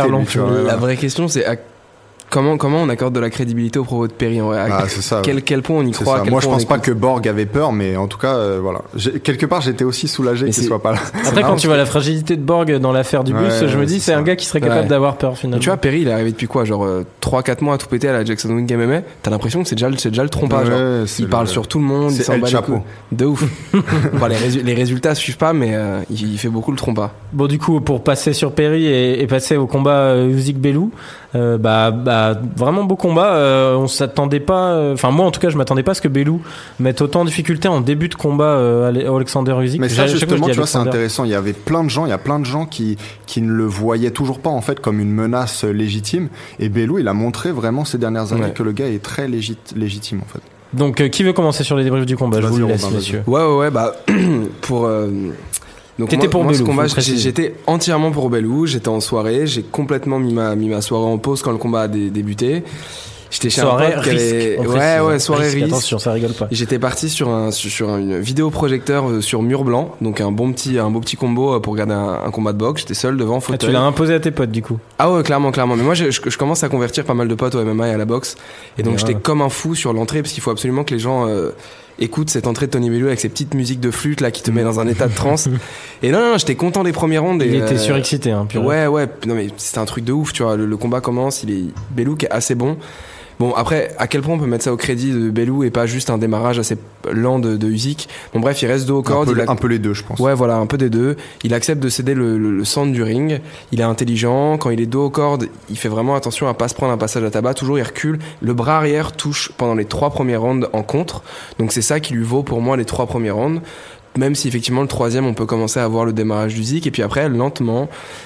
C'est non, faut, ça lentement, c'est une machine de guerre en fait. Usyk. Lentement, il s'est mis en route et dès, dès le septième, 6-7, Belou ça commence à fatiguer. Et le 8 c'était un crève-cœur pour moi parce que les premiers, tout le monde voit le, le chaos comme vraiment genre, il a réussi à l'attraper sur un one shot. Non, non, Non, rapidement, début tu vois dans le Voilà. huitième que ça va pas durer. dès le huitième et il est déjà potentiellement un peu chaos debout sur l'enchaînement juste avant le chaos. Même au septième, moi j'étais surpris que Usyk accélère pas plus parce qu'on sent que Belou. euh, Ouais, qu'il était fatigué déjà. ça, par contre, ça va mettre au crédit du Zik parce que c'est impressionnant. Non, comment mais c'est vrai, lentement, hein. il a gestion, démantelé hein. Tony Bellew. Et euh, non, c'est ouf. C'est, c'est, bah après, c'est la retraite. C'était, c'était le dernier combat. C'était annoncé pour Tony Bellew, mais j'ai vraiment, vraiment été impressionné par Usyk qui apparemment n'était pas non plus dans un grand soir. Donc, euh, Ouais. je sais pas, Étienne, ce que t'en as pensé. Bah, ce qu'il faut dire quand même, c'est que bon, finalement, t'en as parlé, mais assez rapidement. Il a, il a quand même, euh, il s'est fait quelques frayeurs, euh, Usyk, à quelques moments où tu sais, un peu comme quand t'es au, au passage clouté et qu'il a que tu, tu, tu manques juste euh, le, un, gros bus qui te passe. euh, Ouais, un scooter électrique. vitesse, Moi ouais, j'ai ouais. découvert les scooters électriques ce week-end. Je suis devenu Mais donc il a deux trois moments de, de frayeur comme ça, mais effectivement euh, dès que dès qu'il a enclenché en fait son jab et surtout son cardio qui est vraiment phénoménal dans cette catégorie parce que c'est lui qui impose ce rythme qui euh, dérègle totalement euh, celui en fait de, de Belou quoi. Et dès que dès qu'il commence à imposer tout ça, euh, c'était plus qu'une question de temps. Et effectivement, euh, dans le septième et huitième, il y a quelques moments où Belou il est presque déjà comme KO debout et le coup qui arrive pour le pour le finir est ouais un, Le un direct très du beau- gauche, un là, très beau direct. ouais. Euh, il, bah, D'ailleurs, il atterrit sur les cordes. Mm. Euh, valeureux, hein, il essaie de se relever quand même. Il mais- essaie de se relever parce que c'est quelqu'un, on au sait, final, qui a un grand seul, cœur, hein. qui, est, qui est Il vraiment une grande seul, volonté, ouais, qui a une grande volonté. Bah, après, personne n'a le droit de te, te relever. hein. non, non, mais j'entends, c'est-à-dire que l'arbitre, je crois, l'arrête quand il est encore sur les genoux. Et il continue quand même de se relever ouais. seul. Et c'est juste son entraîneur qui vient le voir. C'était triste d'ailleurs, hein, il a, il a fondu en larmes derrière. euh. Bon alors après, on en parlait avec Barthélémy euh, qui a regardé le combat aussi. Il, est, il était particulièrement out et, euh, et je sais pas si vous voyez, mais il a, il a été très très affectueux dans cet après Oui. combat. Il faisait des gros bisous à tout le monde. Il a répété apparemment en post-fight euh, plusieurs fois la même chose. Alors je sais que ça vous, ça vous a plu ça, mais en fait il le fait tout le temps. Après ses combats face à Hay, il était pareil, c'était son meilleur ami du monde. Euh, et puis dès que c'était le, le, le match retour finalement, bah, c'était à nouveau son pire ennemi. Enfin il est toujours comme ça après les, les combats, il, se répète, euh, il est toujours... Enfin c'est un, un mec de Liverpool en fait. un mec sont- affectueux donc. Oui, mais on sait qu'ils sont. Bah, Darren Till, il te fait pas un peu penser à ça Il Si, est si, non, mais c'est vrai qu'il fait des un peu, tu vois. Bah, tu et- les écoutes par les 15 secondes déjà, c'est exactement les mêmes personnes. c'est vrai. Bah là c'est Manchester. Non, non, non, ah oui, il était à Manchester, Manchester, mais les deux sont- Ah, il est pas de. Manchester, Ah ah, non, il est ouais. à- Ok. Mais en même temps, c'est vrai que. Bisping est un mec qui a par exemple Ouais. un accent de, de Manchester. Et c'est vrai que Belou avait plus l'accent d'Arentilesque Ah ouais, que. Et juste en, dehors de du Bisping. combat, ce que je trouve ouf, c'est qu'un mec comme Belou, il va, là, il part devant les siens avec une grosse, euh, une grosse carrière. Et s'il avait pas eu ces dernières années, où parce qu'au final, il a une carrière de galérien, il a beaucoup de, de victoires, mais ses deux premiers title shots sont des échecs, une défaite par KO et une défaite Mhm. par décision. Et c'est un mec qui a réussi, bah, enfin, j'allais dire à sa façon de parler, tu vois. Enfin, c'est c'est un bon galérien. Il s'entraîne, il a réussi à choper la ceinture WBC. Donc c'est dans l'un de ses cinq derniers combats en cruiserweight. Il monte pour le retour d'une légende. Il fait double TKO. Et là, c'était vraiment la fin en apothéose s'il avait réussi à avoir toutes les ceintures des cruisers. C'est pas grave, mais juste Belou, c'est une belle histoire et qui a réussi à devenir l'une des idoles anglaises sur ses cinq derniers combats. Ouais. Donc je trouve que c'est Mais- non, c'est c'est une belle histoire. Je pense quand même que il a toujours été un gros talent en fait. Alors on l'a toujours un peu euh, sous-estimé parce qu'il n'a pas le physique forcément de, de l'emploi, il n'a pas la gueule de l'emploi. Je me souviens même que euh, au visionnage de, de Creed, le film, moi j'étais dans, dans la salle avec les gens et tout, et les, Les gens, gens en disaient, sortant disaient mais ce gars-là en fait l'acteur qu'ils ont pris, déjà ils savaient pas que c'était un, mais bon admettons, euh, il disait mais c'est ça, ça- ça se voit que c'est pas un boxeur. T'as vu son, son physique, ce qui montre bien que l'habit ne fait pas tout, toujours le moine d'ailleurs. Mais voilà si et, puis aussi, ce que je voulais dire, c'est que sa collaboration avec son entraîneur actuel, elle lui a permis en fait de, vraiment éclore quoi. Et c'est ça qui en a fait le, bah, sans doute euh, le boxeur qui- qu'il était au fond de lui. L'autre chose que je voulais dire avant qu'on passe à, à la suite, euh, c'est que moi, les chaos qui me choquent le plus, ceux que, du coup qui me font vraiment me lever de ma chaise et que, et que j'aime le plus maintenant, eh ben, c'est euh, ceux euh, qu'on observe dans des, cas, dans des combats très techniques et où c'est là où finalement, tu vois, l'intensité, elle est, euh, elle est à son plus fort et où for- forcément, ce moment de paroxysme qui est le, le chaos, eh ben, il est le plus Mhm. dramatique en fait. Ouais, bah là, je suis d'accord, j'ai sauté aussi de mon siège. Euh, mais d'ailleurs, ce serait marrant de revoir euh, en détail, mais je, je sais pas du tout comment Belou a été repéré pour euh, Creed. Parce que c'était clairement pas le mec le plus bankable Ouais. du monde à l'époque. euh, non, Pourquoi c'est lui spécialement? Il était plus massif que Michael B. Jordan, donc euh, ça. au niveau des catégories, ça avait pas de sens. sais que ça m'avait intéressé, je m'étais intéressé à, à ça et j'avais pas trouvé les, les réponses. Parce qu'il y avait André je- Ward, ça, ça avait du sens. Mais ce, ce que je sais en fait, c'est que euh, Ryan Coogler, donc quand il a fait le film, quand il l'a écrit aussi, quand il l'a coécrit, je crois, euh, en fait, ils avaient euh, euh, écrit un personnage de champion du monde, tu sais, invaincu, undisputed et tout, Mhm. qui soit anglais et d'une ville comme Liverpool ou Manchester et tout. Et donc j'imagine qu'après ils ont fait un peu de, tu vois, de, De de prospection, un peu dans, dans ces trucs-là, et ils ont vu qu'effectivement, d'ailleurs, ils ont eu le nez creux. Belou, il était l'homme de la Ouais, parce qu'il a été champion du monde après, en plus. Oui, il a été champion du monde après, mais je me souviens que Sylvester Stallone, par exemple, avait dit que quand il l'a vu la première fois, etc., il s'est dit c'est naturel chez lui, donc ce sera lui en fait, puisque Stallone était le producteur du film. Euh, il s'est dit en fait que qu'il était le, le, le bonhomme parfait pour pour le rôle. Et j'imagine qu'après en fait, ils ont écrit par rapport à lui en fait, Mm. sur lui, ils ont ils ont euh, ils ont arrangé le, le truc. Ai Non, non, une creuse, c'est aussi euh, le film Warriors. Je sais pas par qui il a été euh, écrit et réalisé, mais il y a Anthony Johnson. C'est David Ouais. O. Russell, non Non, qui prend c'est une- Gavin O'Connor. Ah, Gavin O'Connor. c'est pas- Mais, mais par contre, euh, je sais, Ouais, ouais, je crois qu'il avait écrit le, je croyais qu'il avait, tu- je crois, enfin, si, je crois qu'il avait écrit le truc, mais il y avait Rumble, mais il y avait plein d'autres aussi. Il y avait Kurt Angle aussi. Il y avait Kurt Angle WWE. qui jouait Qui Fedor. jouait Fedor, ouais. Il y en avait encore d'autres, hein, franchement, il y en avait Non, mais c'était assez ouf parce que j'avais vu le making of de ce film et tout le monde disait sur le tournage, parce que je crois que c'est encore avant l'époque où Johnson est passé en lourd léger. Ouais, quand il était encore en poids moyen. en gros. Et tout le monde sur le set, pas que, pas que les acteurs ni rien, disent mais ce mec-là, mais genre, enfin, mes deux mains, mes deux mains à couper, qu'il est champion dans moins de deux ans, tu vois. Et au final, bon, ils ont pas vu juste, mais pas loin, parce qu'il pas a quand même, ouais, c'est pas passé loin. C'est vrai qu'il était pas encore très très très connu quand il Non. avait pris. D'ailleurs, euh, Rumble qui va revenir. Ouais, peut-être. Bon, c'est pas sûr encore. On en parlera justement quand ça commencera à se confirmer. Euh, donc voilà pour ce combat Usyk Belou. Euh, juste pour finir là-dessus, Usyk qui parle lui de monter en poids lourd parce que Ouais. chez les cruisers il y a pas grand monde. Alors pas Euh, directement affronter Joshua, ouais. mais progressivement euh, Ah, aller jusqu'à moi pour moi c'est une grosse erreur de sa part. Mais euh... D'affronter. Tu, ah, de moi je moi je de pense monter que- en lourd, tu veux dire. Oui, moi je pense que la différence, enfin en tout cas de monter en lourd face à des mecs comme Mhm. Joshua et tout, je pense que la différence de physique euh, va justement gommer le fait que techniquement il est bien meilleur, mais En, en tout cas, je pense qu'il va falloir euh, le faire de façon, euh, de Progressif. façon progressive. moi ça me et ferait mal au ouais. cœur de voir un technicien comme ça se faire sécher par Joshua. Ouais. J'aime bien Joshua, mais Après, on a vu Non, face à Belou qu'il avait un menton, euh, quand même un bon menton. Alors tu vas me dire, c'est pas le, on parle pas de même euh, c'est puissance. quand hein. même moins puissant. Ouais, ouais, mais, euh, mais quand même, Belou, il a, un, il, a- il a un sacré punch et euh, Usyk s'en est pris deux trois belles et il les a bien, euh, bien mangées. bien Donc on verra la suite. Mais euh, bah, en même temps, c'est vrai que chez les Cruiserweight, Le- il a pas grand ça. chose à faire. Voilà, c'est ça le problème, c'est qu'il aura pas d'autres. euh, Tu parlais que- de Kovalev tout à l'heure. Ouais, ouais, mais Ah non, Kovalev, Kovalev, c'est- c'est- non, mais c'est s'il redescend en c'est lourd poil. léger, tu vois. Mais Ouais. le, le problème, c'est qu'il aura Kovalev, pas. de- Kovalev, c'est- Kovalev, c'est en lourd léger, donc ça veut dire Ouais. la catégorie inférieure. Ouais, non, Ouais, c'est c'est ça. ça. Je disais, en gros, c'est Il parce qu'on serait pas capable de descendre Usyk Ah non, je pense Et surtout, pas, tu l'as le vu, pro- il est, Non, mais il est très lourd, et Usyk, surtout- ouais. Ouais, Le mais problème, pas- c'est il est que- pas non plus. Moi, je l'ai pas trouvé. Autant Belou là faisait presque Mais plus haut que la Là, catégorie, Belou, mais euh, Belou, pour moi, c'était la finalité. Parce, Parce que, que final, Belou, c'est- il cutait. Enfin, il cutait Hmm. beaucoup. et a- il, il a pas l'air de cutter spécialement là en cruiserweight. Je pense qu'il cut un peu, mais. Tu vois, je, il je pense massif qu'il serait hein. capable de cutter jusqu'en lourd léger. Ouais, mais est-ce que ça, est-ce que ça peut-être lui enlèverait pas trop euh, Si, c'est possible. Mais je sais pas, je vrai- demande parce que Non, pour moi, en poids lourd, il a pas le gabarit. J'y avais pas quoi. pensé, mais quand, comme tu Mais- le dis maintenant, c'est pas idiot. Je pense qu'il est dans la catégorie parfaite pour lui. Et ce qui est malheureux, c'est qu'après avoir éliminé tout le monde au World Series Super Boxing, d'ailleurs, j'ai pas du tout le nom. World. World Boxing Super Series. Exactement. Après avoir séché tout le monde jusqu'à Gassiev euh, par décision unanime en, en finale, là, Belou, c'était le dernier entre guillemets, le dernier tirage euh, vraiment ouf qu'il pouvait avoir euh, pour avoir vraiment un beau match-up et une, une belle affiche dans un stade. Sinon, en cruiserweight, il a pas grand monde. Sinon, c'est dommage parce que c'est sa catégorie. euh, Naturel. Mais, ouais. mais je sais en fait pourquoi il veut monter en lourd. euh, C'est son rêve euh, de toujours. En fait, il a même dit que s'il devenait, euh, euh, comment dire, euh, unifié dans chez les lourds, il s'arrêterait euh, immédiatement. C'est-à-dire, il C'est irait la pas classe. jusqu'à. Ouais, ouais, mais c'est c'est quelqu'un qui est beaucoup plus euh, euh, malin en fait que, que ce qu'on imagine.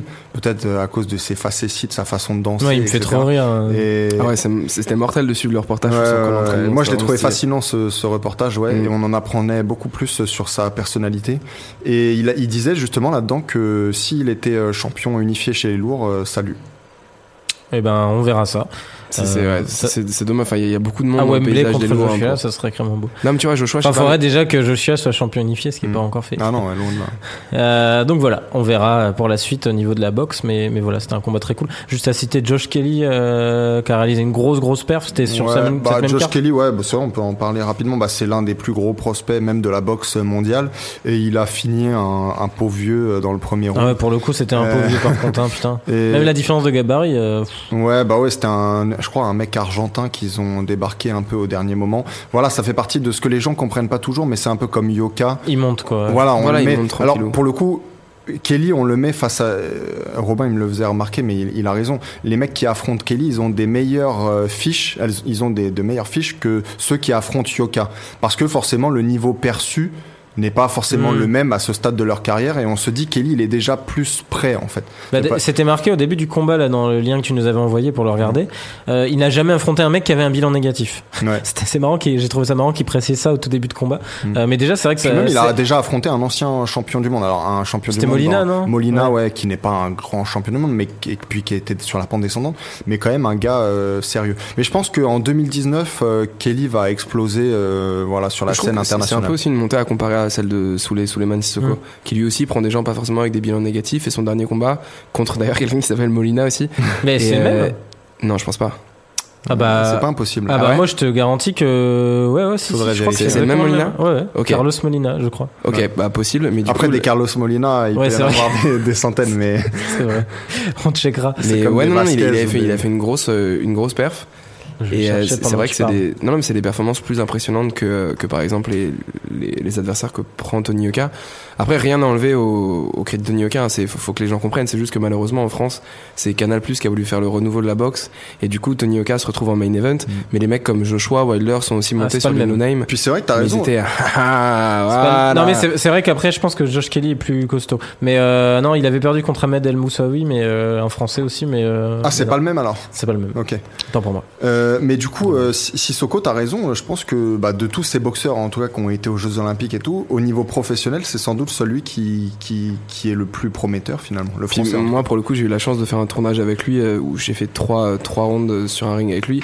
Rien, Rien que enfin, ça. non mais tu vois, au niveau de la boxe, tu, Ah, tu- des tu rounds, euh, des vrais rounds hein, d'ailleurs. hein, euh, Sissoko Non, il tu, allait vois, à fond. tu te dis, moi je suis, enfin, en, en soi, c'était vraiment pas pour les qualités en boxe. Moi, je suis footballeur à la base, donc forcément, il y avait, mais c'est juste en termes d'athlète. Ce type-là, même sans gants, tu vois, c'est impressionnant. Ah oui, bah, enfin, normal, c'est- hein. C'est là que tu vois l'écart entre un sportif quoi normal et genre juste un, un super héros quoi. Donc, euh, donc voilà pour ce, ce combat. On, on va maintenant accélérer parce qu'évidemment on a pris trop de temps sur certaines choses, mais en même temps c'était le plus intéressant, Yuzik Belou.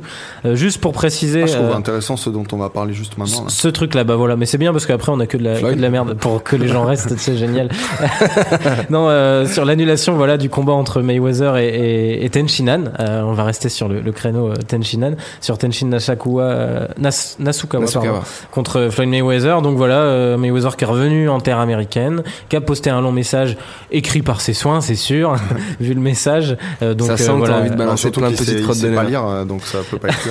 Non, oui, donc, euh, de toute façon, même tu vois la forme du message, ça me fait toujours rire ces messages-là sur les comptes Instagram de, de ces gars-là. C'est toujours des messages euh, où tu vois très bien que tu t'imagines un avocat presque derrière en train de l'écrire. Mais Alors, voilà. Par contre, toi, tu m'as dit que t'as cru en fait à son, à ce qu'il a marqué sur ce, sur ce message-là. Non, moi j'ai pas cru. En fait, j'ai j'ai cru aux excuses. J'ai pas cru aux excuses, mais j'ai cru au fait qu'il s'était fait avoir comme un pigeon. Euh, Mais ça, moi, euh, moi, je n'y crois pas du tout. Je pense qu'il a été payé euh, pour faire une apparition, quelle qu'elle soit. Je pense même que cette, euh, y avait une possibilité peut-être d'exhibition, euh, combat en trois rounds, un truc un peu dit, ridicule et tout. Oui, mais je pense, il y a deux, il y a deux points en fait, moi, qui m'in- qui m'intriguent beaucoup, mal- mal- mal- malgré tout. malgré tout dans cette dans cette histoire. Le premier, c'est que euh, je ne sais pas d'où Ryzen aurait euh, les caisses, les finances en fait pour euh, donc euh, Mhm. financer un combat de, de Floyd Mayweather. Oui, mais il je crois très même bien que créer un pay-per-view. Je crois même que les les attends, tiens-toi bien. Je crois que les euh, les euh, Finance. non, le, les, il y avait des rumeurs en fait qui disaient que le maximum qu'il pouvait payer à Floyd Mayweather compte, euh, avec les pay-per-view, etc., ce serait dans les 100 millions, alors que lui avait dit, euh, je me souviens même à l'époque de contre McGregor, que il ne reviendrait pas euh, sur le ring à moins de 300 millions. Donc ça, c'est une chose. Et tu parles de pay-per-view, c'est encore plus intéressant parce que toute la fanbase de, euh, de Mayweather, elle est aux États-Unis. Tous les gens qui ont acheté ces pay-per-view, en tout cas la grande majorité, ils sont aux États-Unis. S'ils avaient fait le pay-per-view donc à Rising, ça aurait été à une heure asiatique. Mais ils Donc, auraient au pu adapter l'heure asiatique. Tu penses qu'ils auraient pas été capables de faire ça? Ils le faisaient à l'époque du Pride. Ils auraient été largement incapables d'adapter l'heure asiatique. Et euh, là, les pay-per-view que Nasakawa, qui Mais quel est l'intérêt quel est Mayweather l'intérêt alors de, faire, de le faire défier par une star asiatique si c'est pas pour, Bah. le, pour le mettre en prime time Oui, mais tu fait. peux très bien trouver une heure qui va entre les deux, qui est à 17h en Asie et qui est à, qui est à 20, Je sais pas, moi, je trouve- je 23 trouvais heures. je sais pas le décalage. horaire. Moi, je pense qu'il y a un move, hein. décalage horaire qui est plus important que ça, justement. Que c'est pas non. si simple que ça à imaginer. Surtout que les, les pay-per-view aux États-Unis, il faudrait donc qu'ils soient dans, aux alentours de 10h, 11h. Ce qui voudrait dire au, au Japon ou en, en Asie, ce serait à 5h, 6h du matin. Donc ce serait un peu fou, quoi. Même Ouais. plus encore. Enfin, je sais pas. Ce serait vrai. le matin, quoi.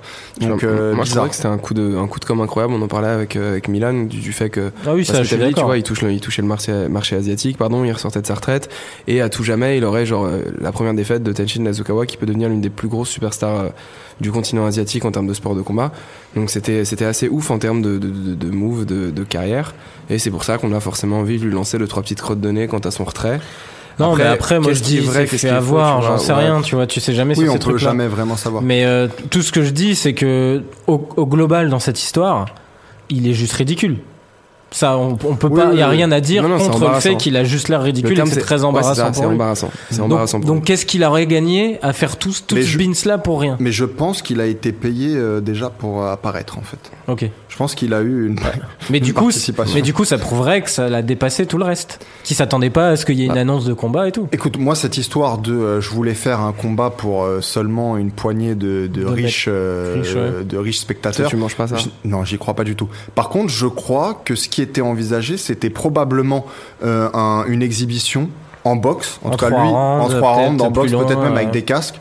euh, et que lui s'imaginait ça, et que Ryzen, en fait, on peut-être essayé de lui forcer la main une fois qu'il Mhm. était au Japon en lui disant non, en fait, on préférait que ce soit en kickboxing ou en MMA ou ce que tu veux Et du coup, comme et que ce soit euh, voilà et que de, parce qu'ils se sont pas mis d'accord après il est il est arrivé avec euh, cette histoire là mais de toute façon il y avait des choses bizarres sur le financement euh, de la de la bourse de Mayweather et sur l'heure de diffusion du, du pay-per-view si si s'il avait lieu Voilà, donc on.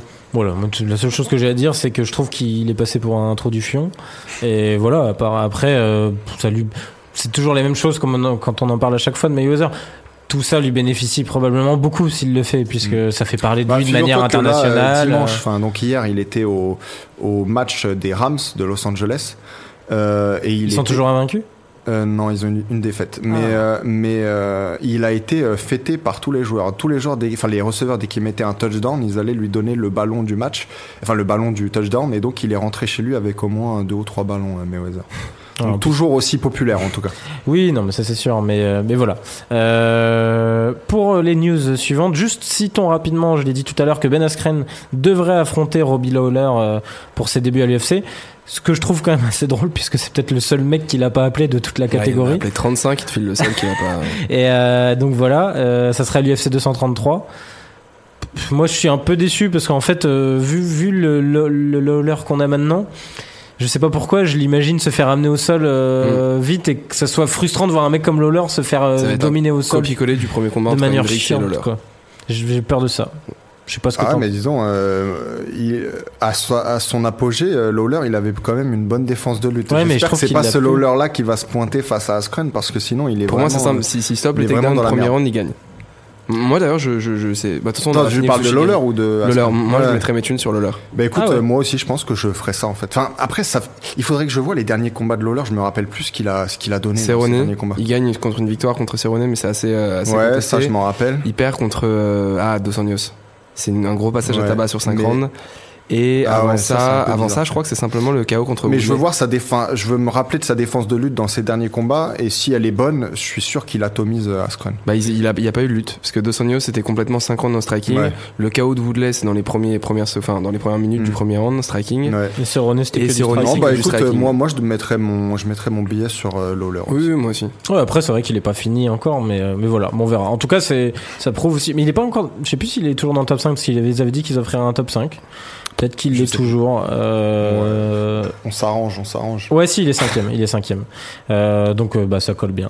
Euh, juste, je voulais aussi citer Venom qui lance sa, sa team élite à Paris.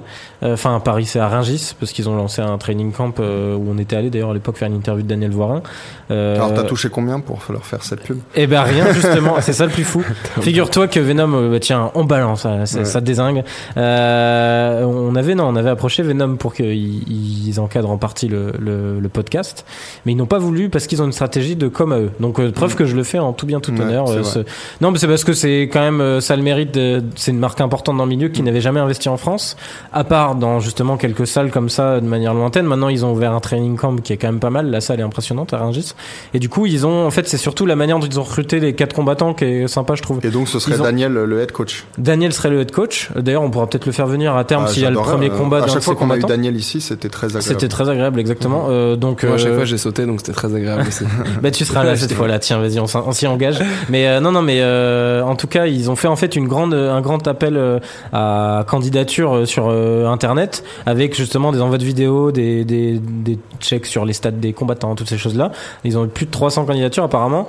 Ils ont ensuite sélectionné 30 mecs là-dessus qu'ils ont fait venir une journée. Et ils ont fait une journée entière de tests euh, donc, directement avec des a sparring et noms tout. un peu, ou, Et ouais, les quatre prix du coup c'est Alioun euh, Nahaï, euh, 8 victoires, une défaite. Euh, j'ai le bilan sous les yeux. Donc Jorik Montagnac euh, qui a, j'ai pas son âge par contre Alioun, euh, en 65 kilos. Jorik Montagnac qui a 10 victoires pour deux défaites, qui a été champion de France de sandage. Je sais pas si vous connaissez, c'est un, un art martial de salut défense. Voilà, qui a 24 ans. Il laisse euh, Jiroun, j'adore son surnom, c'est, et Broly. Son Ah, surnom. putain, stylé ça. c'est plutôt pas mal. cool, plutôt cool. Mais ça, c'est des surnoms très français. Hein. C'est comme Michael Lebou qui s'appelait Ragnar. Ragnar, tu ouais. sais, mais bon, à l'international, ça fait un peu bizarre quand même de s'appeler comme Ouais, mais pour Je trouve que ça sonne bien. Euh, 15 victoires pour 4 défaites à 26 ans. C'est un peu le plus expérimenté. C'est un mec qui vient de Marseille au départ. Et, j'ai, et c'est Morgan Charrière, le dernier. Euh, 13 victoires, 6 défaites, euh, qui, est- qui était étudiant en STAPS et qui a pris une année sabbatique pour ça, en fait. Donc je trouve que l'initiative était cool. Solide. C'est 4 Ouais, c'est ans, cool. c'est, ça. 4 Faudrait quand combattants. même peut-être un nom un peu plus international quand même. Bon, après, ça arrivera peut-être. Voilà. Après, bah, sinon, ils sponsorisent aussi de, de Nana, euh, euh, Yoni. Alors, je vais avoir du mal à dire son nom. Razafia Horizon. Et Maggie Berchel qui a gagné ce week-end d'ailleurs Maggie Berchel j'ai vu. Euh, donc voilà mais en tout cas c'est marrant que Venom investisse sur une team française. Euh, là c'est un an de sponsoring des cours euh, d'encadrement pour tout chaque combat avec euh, Daniel et quelques autres coachs. Donc voilà c'était juste pour citer ça euh, un petit côté cocorico. Et juste tu c'est toi qui nous avais envoyé cette news là j'ai trouvé marrante. Khabib Nurmagomedov voudrait-il se diriger vers la politique? Bah, on l'a Euh. vu serrer les paluches de quasiment tous, Tous les dictateurs dirigeants, en tout cas du à l'est du mur de Berlin au monde, quoi. Euh, on l'a vu euh, donc leur serrer la main. Euh, et puis, euh, enfin, il y a des voilà, il y a des petits articles qui commencent à arriver que donc il aurait été proposé, euh, enfin, on lui aurait proposé un, un rôle, euh, voilà, dans le gouvernement euh, du Daghestan notamment, peut-être après plus Ouais, tard euh, à Moscou, on peut. On peut ça serait un rôle d'assistant de Vladimir Vassiliev qui est à la Mm. tête actuellement de la République Mais- du Daghestan Voilà, on, je vais, va pas développer trop ça, mais simplement pour dire que son temps euh, dans, en UFC et dans le MMA, eh ben, il est peut-être euh, plus compté que, que ce qu'on imaginait, et peut-être que c'est une carrière en politique euh, bah, qu'il a envie de faire et qui s'ouvre à lui dans les J'ai prochaines tellement années. du mal à imaginer Khabib politique. Mm. Après, tu regardes Fedor avait été euh, Ouais, c'est ça. bien placé au ministère des Sports Non, mais c'est peut-être ce genre de carrière. te Oui, c'est de la que- représentation en fait. hein, Ouais, généralement, voilà, voilà. t'es ambassadeur quoi Et ton puis pays. bon, bah, tu te prends plus de coups sur la gueule, donc c'est quand même euh, différent. Ça change, c'est clair. Euh, voilà. Preview, messieurs, pour finir, euh, très rapide, du coup, de l'UFC Buenos Aires. On est dans les temps, incroyable. Euh, c'est Bart qui va être content. Euh, on va juste faire les deux main events. Sais que je me prends des pressions mentales à cause de ça. Dès que je bouge, parce qu'il m'a dit de pas trop bouger ma tête, dès que je m'écarte du micro, je, je, je, je vois Bart mettre une pression. Du coup, genre, euh, Bart qui est un monstre, hein, pour ceux qui ne le connaissent pas. Voilà, qui, voilà. qui réalise que vous avez déjà vu dans ce podcast. hein, il a intervenu plusieurs Que fois. vous avez entendu. Oui. Entendu plutôt, Oui, oui. oui. À l'époque, on filmait pas, Mm. c'est vrai. Il n'est pas encore passé sous- devant la caméra. Euh, mais voilà, on va juste parler des deux main events. Euh, parce que pour le coup, c'est peut-être la carte la plus pourrie depuis un certain temps là, qui, qui nous est offert euh, à Buenos Aires. Donc euh, Ricardo Lamas, Darren Elkins, c'est le sushi game, hein, messieurs. Mm. Bon, le score du coup c'est 7-5-3. Oui, non, mais le, le score, c'est pas grave, on a pas envie. de- Faisons les, les, les, T'es les t'es pronos, pas ouais. passé loin, c'est bien. Il y a eu un, Oui, oui, il y a, oui. il y a eu de la répartition. Bah là, je suis pas sûr qu'on soit différent sur ces projets. Ricardo Lamas. Ricardo Lamas, il balance direct. Étienne, Ah, on va aussi vite que ça alors. tu peux analyser si tu veux. Non, hein, non, non, mais- non, moi c'était juste parce que si vous voulez le résultat correct, du coup je le donnais, mais après, analysons, hein. Euh, non, mais alors, du coup, euh, moi je trouve justement que c'est moins facile que, que ce que tu as l'air de penser à pronostiquer. Parce que Elkins, euh, il est sur une espèce un peu de résurgence depuis qu'il a joint euh, les, la team Alpha Male de, du, du Raya Fiber. Euh, alors que Lamas, pour moi, il est sur la pente descendante et, et assez nettement en plus. Malgré ça, vu l'athlète qu'est Lamas et quand même euh, le, bon technicien aussi qu'il est dans tous les aspects du MMA, je peux pas le voir euh, glisser à ce point-là et je pense qu'il va s'im- s'imposer par une décision euh, très serrée face à Elkins. Mais une décision serrée. Ouais. Moi, je, pensais que, je pensais que t'allais dire Darren Elkins. Ok. J'étais pas loin de penser Elkins. ouais. Euh, Moi, bah, ce qui est bien, c'est que vu que je suis plus dans la compète, juste ça m'excite de voir lequel de vous deux va. va euh, non, non, moi je vais tenter Darren Elkins euh, parce que la masse, euh, pff, clairement, son, Il est à la masse. Ouais, bah non, mais c'est vrai, le sale KO qu'il avait pris contre Emmett euh, euh, déjà avait exposé des grosses failles et, et contre bon, c'était Serra. Désolé pour cette blague. hein, Il, il a- Mais vous savez, parfois, relevé. tu Moi, j'ai même pas relevé. Non mais parfois on dit que les, les plus mauvaises blagues en fait c'est bah tu sais c'est un C'est celle qui reste bah oui c'est les meilleurs quoi. Ouais, c'est souvent ce que les gens qui font des mauvaises blagues disent d'ailleurs. Euh, mais, Non, euh, mais parce que c'est recherché c'est mauvais mais c'est recherché donc il y a c'est recherché dans la nullité, je Voilà, vois ce que tu veux dire. Euh, mais en tout cas, ouais, son dernier combat contre Bektic, euh, je l'avais vraiment pas trouvé convaincant. Bah, D'ailleurs, il est perdu de peu. Euh, je sais Mm. pas. Euh, Mais alors, il faut se rappeler que Elkins, il bat euh, euh, Bektic, mais dans un comeback Oui, oui, de- de hallucinant, alors miraculeux. faisait euh, laminer, quoi. C'est le roi euh, des comebacks sur cette Oui, en plus, Elkins. en plus. Non, mais après, moi là, je le tente aussi parce que je trouve ça marrant. Ah, mais vous tentez tous les deux le la Bah, masse. écoute, avec, Euh, avec plaisir, Milan. Et non, mais je sais pas, Elkins, euh, j'aime bien son côté guerrier. euh, Et son tatouage. rien n'est c'est jamais fait. Damage. Ouais. Ouais, je sais pas. Puis, puis, puis je, trou- je trouve effectivement qu'il a l'air bien dans ses pompes euh, depuis qu'il est à la team Alpha Male. Et j'ai envie de voir si ça se Bah, faut dire confirme. que à ce c'était un gars du Midwest, il est allé en Californie, à Sacramento, en plus, forcément, ça, ça te change un peu, je pense, lui, le- il l'état fait d'esprit. Gars du Midwest. Quoi. Tu- tu- c'est- il le porte sur sa gueule. Quoi. Euh, et voilà. Et le main event, messieurs, euh, du coup entre Neil Mani et Santiago. Santiago? Santiago. Putain, j'ai dit Santiago. Je sais pas pourquoi. Ce, ce... bah, Santiago Pozzinibio, du coup. Euh, pff, là, j'ai peur qu'on se différencie pas du tout. Je sais pas qui Bah, alors, vas-y, commence, commence. Moi, je vais dire Santiago Ponzinibio sans hésiter. Alors, moi, je dis Santiago Ponzinibbio, sans hésiter. Ah. Ouais, ouais, ouais, non, moi je te l'ai dit tout à l'heure. voilà, c'était sûr. Euh, oui, oui, non, aucun doute là-dessus. Non, Enfin, bah alors- je alors, sais pas. enfin, Nilmani Ma- est valeureux, hein, je Voilà, dis pas, Mani, mais- c'est pas je un pense cave, mais euh, Voilà, je pense qu'on peut relativiser quand même en disant que pas, ça va pas non plus être un truc. Je pense que ce serait un finish parce que c'est sur 5 ouais, rounds. 5 rounds. ouais. Mais Nilmani se fera pas finir dans les 30 premières secondes de combat, tu vois. On est même- totalement d'accord. Et d'ailleurs, je pense que si c'était Elkins Lamas en 5 rounds, c'est possible que j'aurais dit Elkins. Ouais, pour Mais, le côté euh, comeback.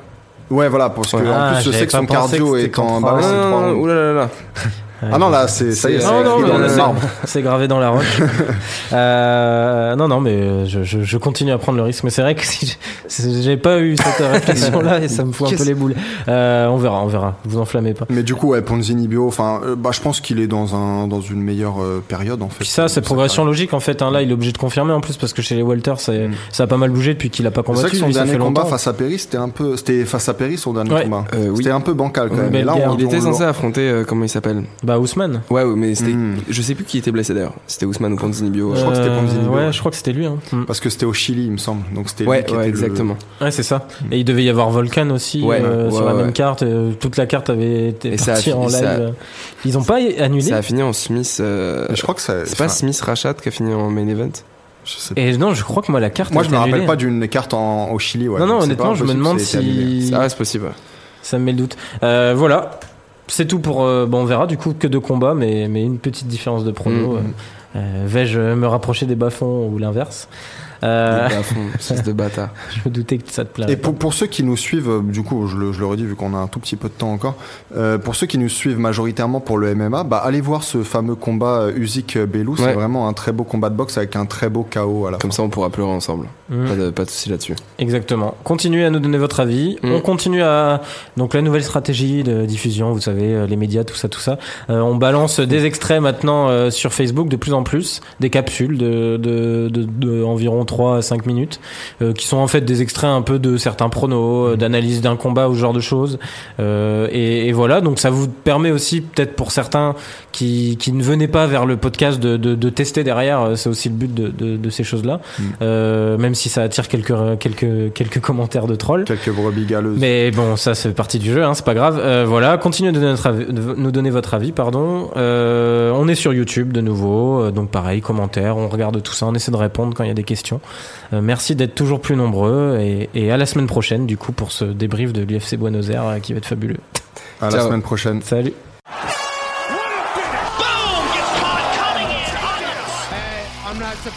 Motherfuckers.